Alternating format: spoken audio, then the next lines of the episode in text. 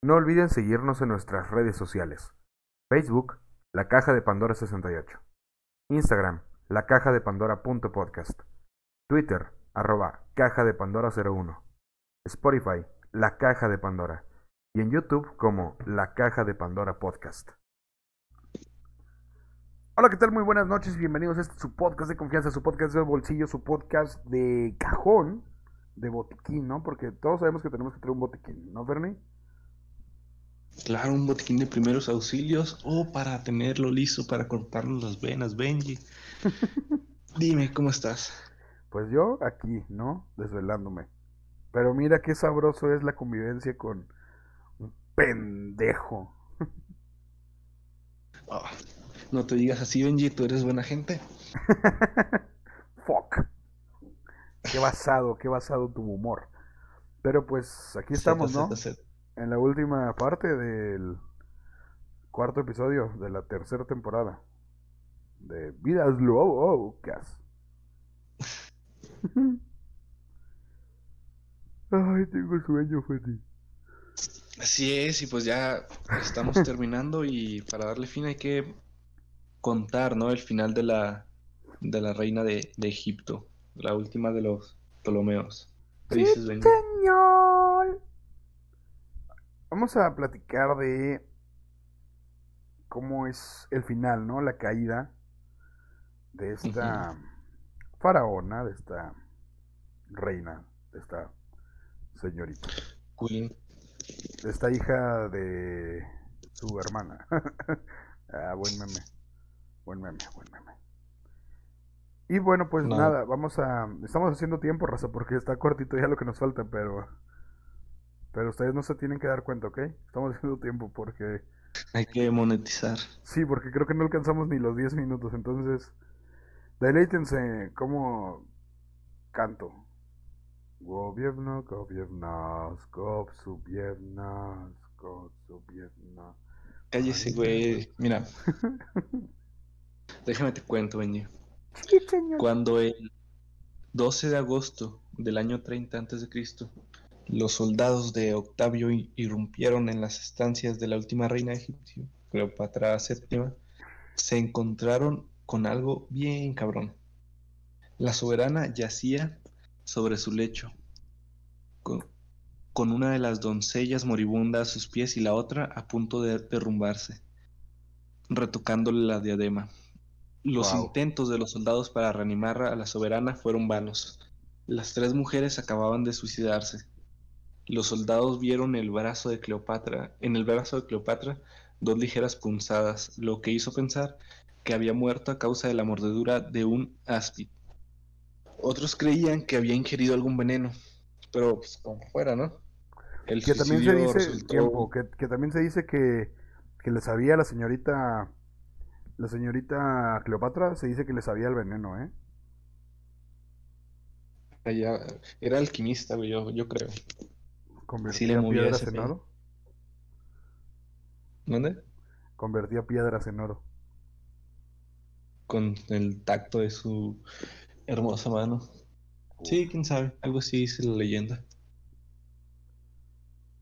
Nunca dejen de dudar, raza. Pero bueno, se suicidó. El suicidio resultó en una victoria póstuma de Cleopatra. Octavo no podía llevársela viva a Roma y pues humillarla, ¿no? Exhibirla así de una forma muy, muy humillante, válgame. En la procesión triunfal con la que pensaba celebrar su conquista de Egipto. Y pues bueno, Marco Antonio, el amante de la reina, se había librado del mismo destino, suicidándose también unos días antes. Creo que ahí por, la- por ahí leí, güey, que, que Marco Antonio pensó que Cleopatra ya había sido apresada y muerta, y por eso él se suicidó. Marco Antonio Regil. No, pendejo, el hijo de No, sí, sí, sí, de los su amante, de su amante. César. Simón. No, pero ese güey también era hijo de César, ¿no? O algo así. Sí, Octavio llamado qué? No, pero Marco Antonio. De que Octavio eras como su hijo Octavio, sí, sí, sí, olvídalo, sí, perdón, me equivoqué yo. ¿Y Marco pendejo. Antonio no era también su hijo? No sé, tengo que volver a revisar la historia, espérame tantito. Bueno, así, así la dejo. Tú, tú entretenlos, espera. el destino de Cleopatra y Marco Antonio había quedado sellado un año atrás, en el septiembre del 31 a.C., cuando su flota fue derrotada en la batalla de Actium por el, ingenio de Marco Agripa, eh, general y mano derecha de Octavio. Cleopatra regresó a Alejandría, su capital, y poco después Marco Antonio se reunió con ella. Eh, el ambiente cortesano que había surgido en torno a la ostentosa pareja decayó rápidamente por el miedo a su inminente caída en desgracia. Marco Antonio es hijo de Marco Antonio Crético. ¿Qué? Marco Antonio es hijo de Marco Antonio Crético y Julia. Ah, bueno, olviden las mamadas que dije.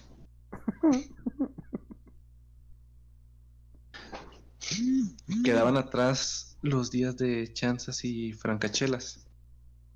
Entre la, alegre, entre la alegre compañía de bebedores y aduladores en la, sensual, en la sensual Alejandría, cuando se llamaban a sí mismos los inimitables, sus tropas y partidarios desertaron en masa y solo quedó junto a Antonio un círculo de amigos fieles dispuestos a compartir su destino y que cambiaron su nombre por el más apropiado de compañeros en la muerte, que era algo así como Sinapotano Umenoi, Sinatopano Umenoi.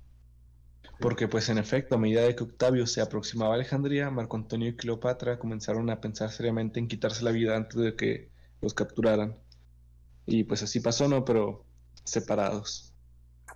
Mm. Y ya, así se murieron. wow. Pero sí, mientras Octavio ocupaba Atenas, Antonio y Cleopatra desembarcaron en Paraitonión, en Egipto. Entonces la pareja se separa. Antonio a Sirene para reunir a sus tropas y Cleopatra hasta el puerto de Alejandría, ¿no? No se pues sabe. Sí. No ¿Tú que eres psicólogo, ¿qué me dices de ese suicidio? ¿Es, ¿Crees que fue un pacto suicida o que decidieron cada quien por su cuenta quitarse la vida? Creo que es un suicidio romántico, a pesar de que el romanticismo se inventa 200, 500 años después, no, miles de años después. Para ser preciso. años después. Sí, mira, para ser preciso, sí. Para ser precisos, mira, hace 1770. Estamos hablando ahorita todavía de los años que estamos aquí. en los 20. Sí, pero antes de Cristo todavía. Digo, me parece eh, una cuestión de suicidio romántico a mí, digo, así por la, por la breve explicación que tenemos y los pocos registros fidedignos, ¿no? Porque recordemos que el romanticismo, que ya lo hablaremos también esto en otro episodio, ¿no? Pero a grandes rasgos, el romanticismo es amar hasta morir y morir amando, ¿ok? Así, básicamente. Sin embargo, no se explica realmente si estos dos individuos se amaban de verdad. O sea, no sabemos si Antonio y Cleopatra sí se amaban. Sabemos que eran amantes, vaya, pero amantes, eh, estamos, se refiere el amante a actos amatorios, ¿no? Nada más, no a, no alguna relación y vínculo socioafectivo emocional. No, incluso su relación era muy, muy con fines políticos, ¿no? Exacto. Alianzas políticas. Que, que es la, la Cuestión que nos encontramos en todas estas alianzas, en estos todos, en todos estos matrimonios de la antigüedad. Yo puedo pensar que verdaderamente no es que fuera un pacto suicida. Bueno, Yo, puedo llegar a pensar que en vez... podríamos romantizarlo, sí. Pero yo lo veo más como una cuestión de orgullo, ¿no? De honor. Sí, pues que no porque la idea de Octavio era humillarla, entonces ella dijo, Nel perro, y se quitó la vida. No, y, a Antonio también lo hubieran humillado, o sea... Sí, obviamente. Hubieran sido eh, trofeos de batalla, entonces... Yo, ¿Podemos romantizarlo? Sí, por la falta de documentos y todo esto, porque no sabemos qué tan seria, qué tan emocionalmente activa, ¿no? Fue su relación. Pero. Pero lo vamos a hacer, no lo vamos a hacer. Ellos se quitaron la vida para evitar ser víctimas incluso de torturas. ¿Quién sabe cómo hubiera reaccionado Octavio si llegaba a capturarlos? Que ya lo mencionamos en un episodio, en el episodio pasado. O sea, brindarle la muerte a alguien antes era. Antes, antes de toda la cadena, ¿no? De.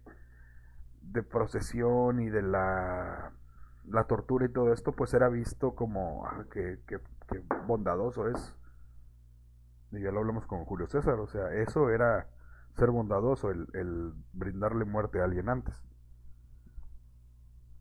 Pero sí, bueno. Pues que, que, muera con honor, ¿no? Sí, que muera. rostro en alto. Exacto, con el rostro en alto. Bueno, eh, no se sabe con seguridad si en este momento eh, ejecuta esta Cleopatra a Artabazdes II. Porque, ah, mira. Wow. Wow. Envió su cabeza a su rival. Sí, Artabazdes. No se sabe si Cleopatra le corta en este momento la cabeza a Artabazdes II y se la envía a Artabazdes I en un intento de establecer una alianza con él. ¿Qué, ¿Por qué chingados? Pues no son hermanos o algo así. Bueno, eso ya lo veremos cuando hablemos de ellos, o si no, pues ya no lo sabremos nunca. Pero vaya, Lucio Pinario fue nombrado gobernador de Sirene por Marco Antonio. Recibió la noticia de la victoria de Octavio antes de la llegada de los mensajeros de Antonio. Pinario hizo ejecutar a los mensajeros y luego desertó el bando de Octavio, a quien entregó las cuatro legiones bajo su mando que Marco Antonio aspiraba a conseguir.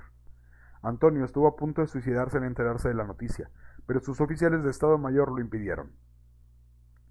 Eh, Guau en Alejandría construyó una pequeña casa aislada en la isla del Faro, a la que llamó Timoneion, en honor al filósofo Timón de Atenas, famoso por su cinismo y misantropía. Wow, Herodes, que había aconsejado personalmente a Antonio con posterioridad a la batalla de Axio, que debía traicionar a Cleopatra, viajó a Rodas para encontrarse con Octavio y renunciar a su reinado por lealtad a Antonio. Güey, entonces todo el mundo estaba de su lado. ¿Del lado de quién? De Antonio. Ah, pues sí, recordemos esta estructura patriarcal que había, que ha existido desde... Wow, mira, a ver, aquí está el dato curioso que te decía. Eh, estamos hablando, sin embargo, de esta cuestión de que se tenía que quitar la vida a Cleopatra. Dice, se dice que Cleopatra comenzó a probar la eficacia de varios venenos con prisioneros e incluso con sus propios sirvientes. Entonces ahí, por ejemplo, el suicidio ese de las chicas, de las cortesanas, no, de las de la servidumbre, ¿no? De Cleopatra, pues en realidad fue un asesinato posiblemente, ¿sabes? O sea... ¿Te imaginas, güey, de que viendo así de que... De que llevan a llegar los otros güeyes, de que le envenenaron y se envenenaron también y pues ahí queda. ¿Te imaginas que, o sea, sí, te imaginas que lo hayan hecho por lealtad? Eso estaría más cabrón, ¿no? Así como que. Wow. wow, qué, qué buena jefa era, ¿no? Nel, te mueres. Oh, eso también está. Güey. Eso también está feo, ¿no? Así como. Hmm. Ya veremos, ya veremos. Nunca lo descubriremos, Por eso no confiar en nadie, Benji. Güey, estamos sacando muchas teorías aquí ahorita, güey. Cleopatra hace que Cesarión ingrese en la Efebia Em, bueno, pues la efebia es una palabra griega eh, que, se le aplicaba, eh, eh, ¿cómo se llama? Pues ah, significa servicio militar, vaya, toda esta cosa. ¿Ok? A entrenar, vaya. Lo que junto con la inscripción de una estela de coptos datada el 21 de septiembre del año 31 a.C. demuestra que estaba preparando a su hijo para convertirse en el único gobernante de Egipto. Antonio también hizo que Marco Antonio Antilo, su hijo con Fulvia, se alistara al mismo tiempo como Efebo. Eh, Efebo, o sea, alguien que sale de la Efebia. Eh, le enviaron mensajes por separado a Octavio, todavía apostando en Rodas, aunque parece que Octavio solo contestó Cleopatra. Ella solicitó que sus hijos heredaran Egipto y que se le permitiera a Antonio vivir ahí exiliado, ofreciéndole dinero a Octavio en un futuro y enviándole en el acto fastuosos regalos. Octavio le envió a su diplomático Tirso cuando ella amenazó con quemarse a sí misma y a gran parte de su tesoro en el interior de una gran tumba que ya estaba en construcción. Tirso debía aconsejarle que matara a Antonio para que se le perdonara la vida, pero cuando Antonio sospechó de sus intenciones hizo azotarlo y lo envió de vuelta sin ningún acuerdo.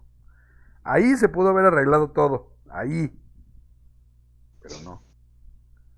A final de cuentas, tras largas negociaciones que finalmente no dieron resultado, Octavio se dispone a invadir Egipto en la primavera del año 30. Comparada en Ptolemaida, en Fenicia, donde su nuevo aliado Herodes aprovisionó a su ejército. Se dirigió al sur y tomó Pelucio, mientras que Cayo Cornelio Galo, marchando hacia el este, derrotó las fuerzas de Antonio cerca de Paritonión.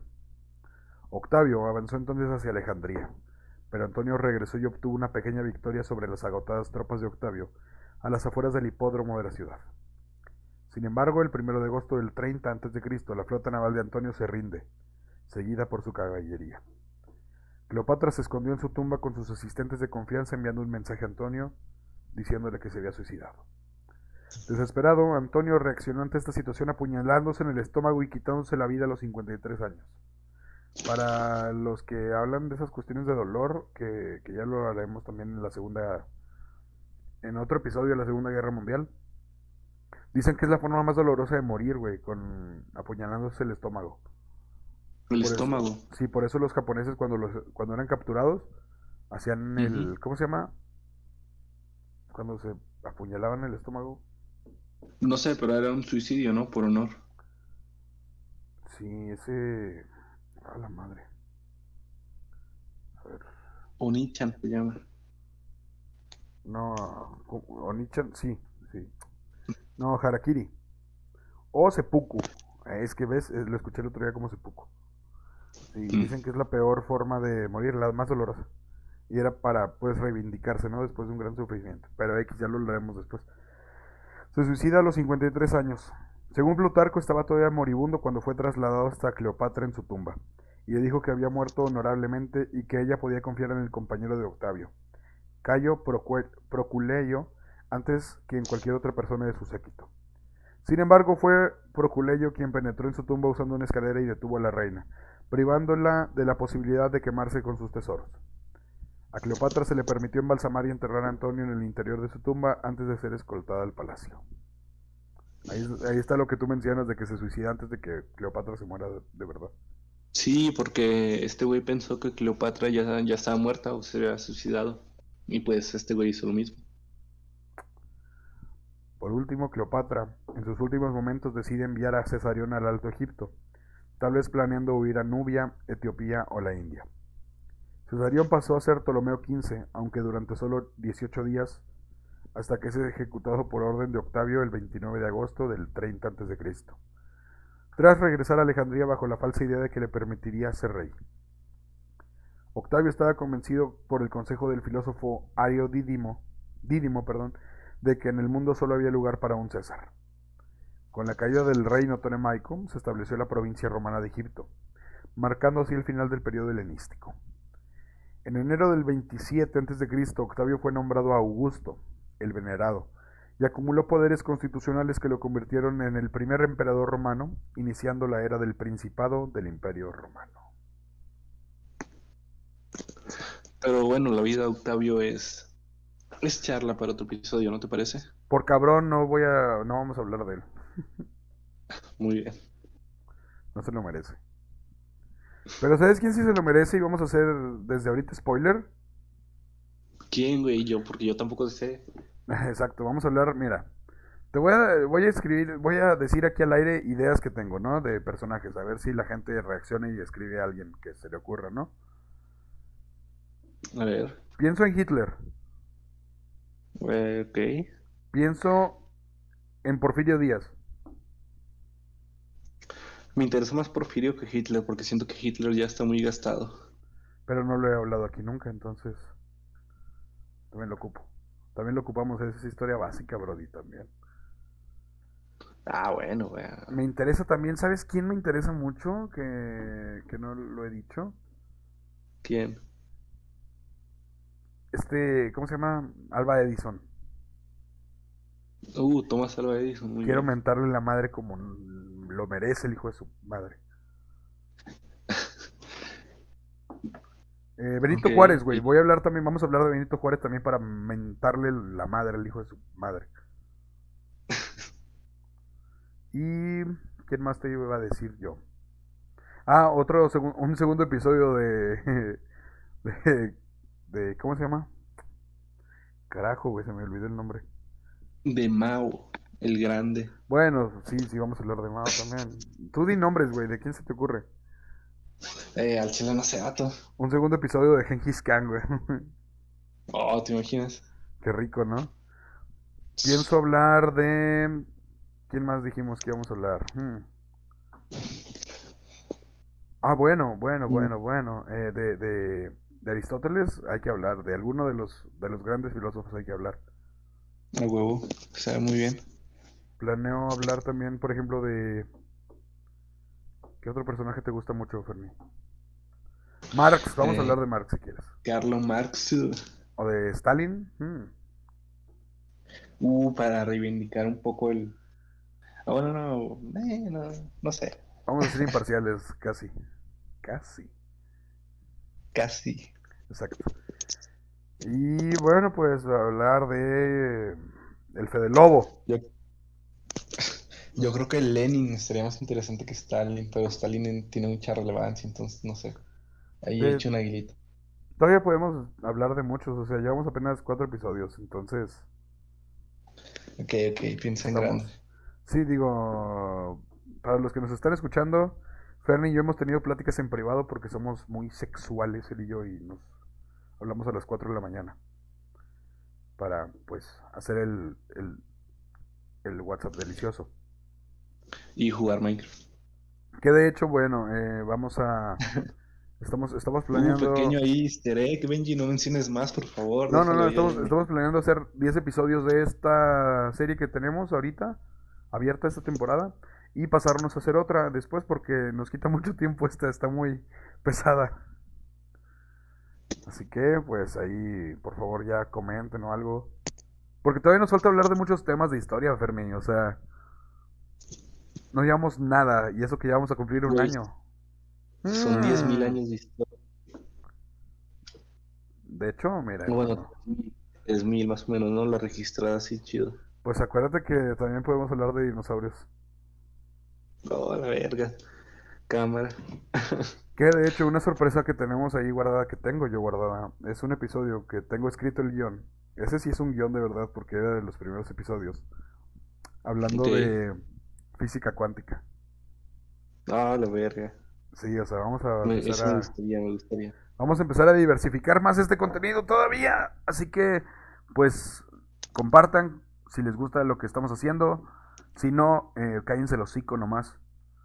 Y pues compartan, ¿no? Digo, denle like, suscríbanse. Eh, véanlo muchas veces, no pasa nada. Pero pues me sirve más si lo ven y le dan like y lo comparten. Así que pues nada, recomiéndelo. Si les gusta, recomiéndenselo a sus amigos.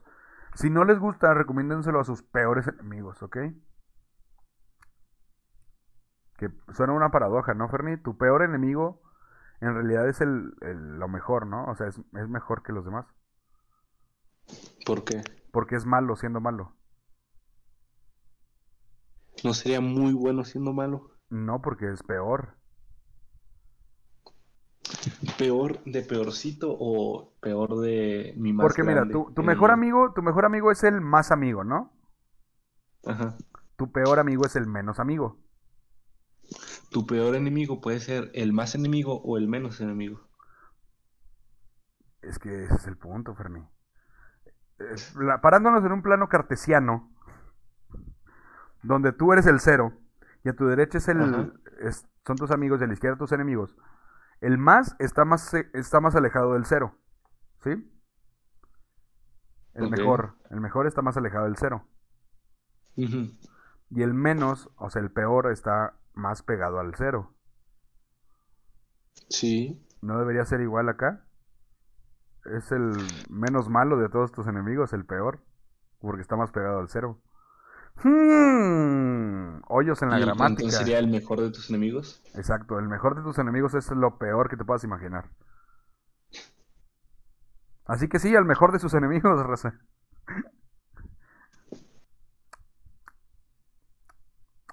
Hicimos tiempo de más, Ferni, ¿te das cuenta? Por cierto, se me olvidaba. eh, la película que les dije en el episodio antepasado, donde de mencioné la ley de? Herodes, no, donde mencioné la ley de Herodes, eh, se llama así, Mm. la ley de Herodes, ¿ok? Para que la vean. Muy buena película. Esa, eh, la del infierno, la de Amores Perros, güey. Amores perros, no tiene que faltar. Películas mexicanas muy buenas, güey, de hecho. Vamos a hacer una. Vamos a hacer un episodio, güey, hablando de. De puras películas. ¿Te parece? Pensé que ibas a decir, vamos a hacer una película independiente, una mamá así. Cállate, cállate. Vamos a seguir trabajando, raza. Muchas gracias por escucharnos. Muchas gracias por seguir aquí, Racita. Y muchas gracias a ti, Ferni, por estar un día más acompañándonos en este bonito episodio y este bonito programa. Te quiero. Ah. Ver el hoyo. Vámonos, banda. no, pues muchas gracias. Eh, compartan, y eh, hagan lo que ustedes quieran. Y recuerden que el hombre que no conoce su historia está condenado a repetirla. Vámonos.